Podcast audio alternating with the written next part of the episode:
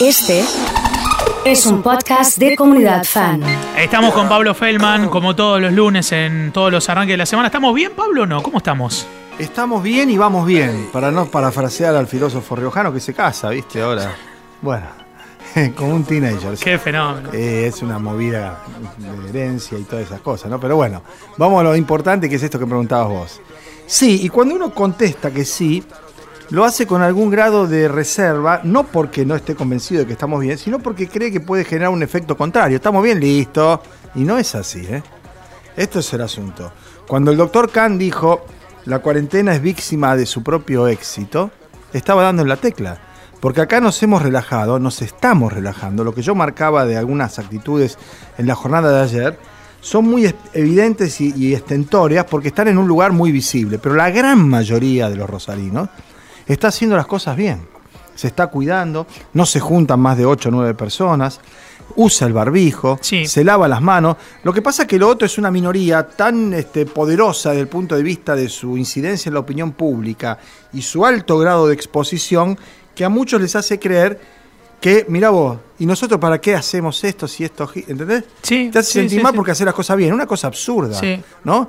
Es un viejo, una vieja charla que, que yo he tenido con, mirá vos, hoy hablábamos de, de un pase en los medios de comunicación, ¿no? De, sí. de este chico de Francisco. Sí. Con el papá. Cuando se hablaba, yo charlé varias veces con él, no fue nunca mi analista, pero vale la pena la, respuesta. En las relaciones de pareja, las relaciones interpersonales, entonces hablaba de algunos calificativos que son efectivamente contradictorios. Es decir, el tipo que una mujer lo engaña o el hombre engaña a una mujer, el que es engañado es el que es estigmatizado por la sociedad. Es un cornudo o una cornuda y no el otro un engañador. No que ver, claro. Y no el otro un traidor o un estafador o un mentiroso. Entonces, acá vos te sentís un gil porque haces la cuarentena. Vos te sentís que sos un bobo porque estás haciendo las cosas como hay que hacerlas. Y la verdad que eso es lo que hay que modificar. En la estructura y en la cabeza de la gente. Y lo decía Caruana, y lo charlábamos recién, la gente que está en mejores condiciones de llevar adelante el proceso de aislamiento y distanciamiento es la que peor lo hace. Por arrogancia, por ignorancia, por prepotencia, algunos por resentimiento. Hay un alto porcentaje de gente que cree ese discurso y esa historia de que esto es verso, es un invento, es para encerrarnos, es para volvernos comunistas, ir a Venezuela y sacarnos libertad. Esa cosa absurda que está relacionada con un espectro de votantes, también puede manifestarse con un grupo de muchachos o muchachas en distintos clubes o lugares o colegios que tienen ese componente social. Ahora, la gran mayoría no. Y vos ves los números y te das cuenta que es así. Ayer seis contagios, hasta ahora 241. 241 en la proporción de habitantes que tiene Rosario es como si la ciudad de Buenos Aires, que va teniendo de a mil, o la provincia que va teniendo de a dos mil o de a tres mil, hubiera cada 200 o 300. ¿Está claro?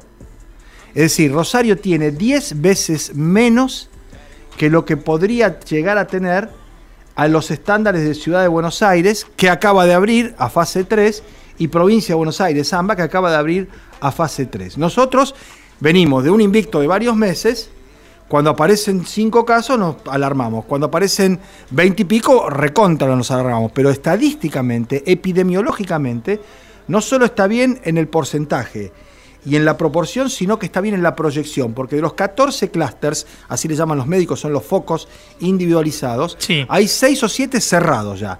Los otros algunos en actividad y los que están en actividad perfectamente identificado por dónde hay que seguir esa ruta. Lo que pasó con los muchachos de gimnasia y ese asado que hicieron del plantel superior, los pibes que ascendieron a primera, eran veintitantos. Hasta ahora los hisopados que se hicieron que hay que volver a hacerlos dentro de tres días y se están haciendo en el ámbito de la salud privada y por eso la información llega después a la salud pública, están dando bien. ¿Por qué? Porque parece ser que el chico que estaba contagiado, que lo contagió el viejo que labura en el sistema de salud, que eso puede pasar. Vamos a, contarles para quienes no sepan, algo que charlamos, lo, hablamos en privado el, día sábado después que se conoció, pero se hizo una fiesta eh, en la que participó eh, parte de integrantes del, plantel de rugby. Están todos aislados porque después, más tarde o más temprano, se vieron entre sí 20 y pico de muchachos, más el profe, más el director técnico, más algunas novias, chicas de hockey, algunas de nado, que fueron a esa reunión. Que te junten cinco, claro, que te junten cinco por cabeza y ya tenés 300 y después... Y después se abre y fueron a la noche al boliche o al bar a tomar una cerveza y qué sé yo. Y eso es el contagio racimo,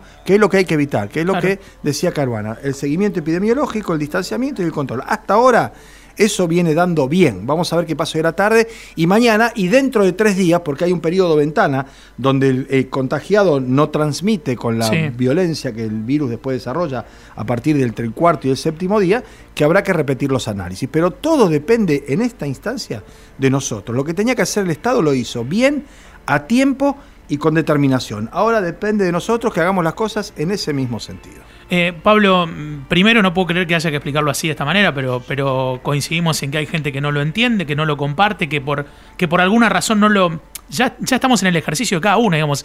no lo haces, ¿por qué no lo haces? Digamos, Se desentiende más que no lo entiende, que es peor. Claro, claro, no, no, no, hay, no, no se involucran, cree que bueno, que, que el Estado es el babysitter, viste, que tiene que estar cuidándolo permanentemente. Ahí, y, y esto pasa no solamente con el coronavirus, pasa con el tránsito, pasa con el control, pasa con un montón de cosas. Pero te quiero consultar.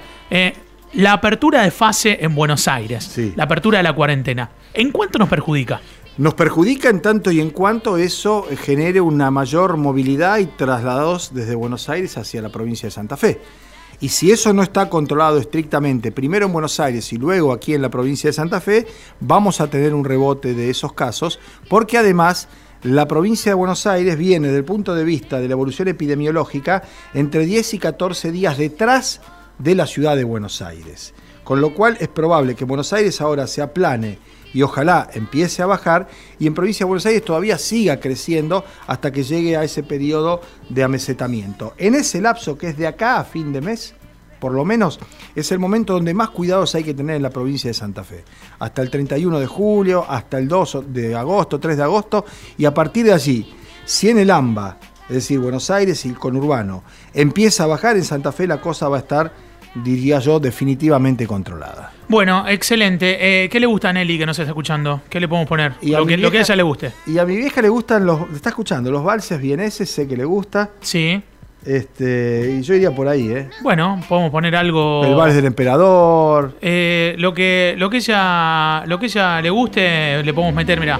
Ahí está, listo. Ahí está. Dedicado para Nelly que nos está escuchando, próxima a, cumplir años, ¿eh? sí, sí, ahora el primero de agosto, estamos pisando los 90 ya.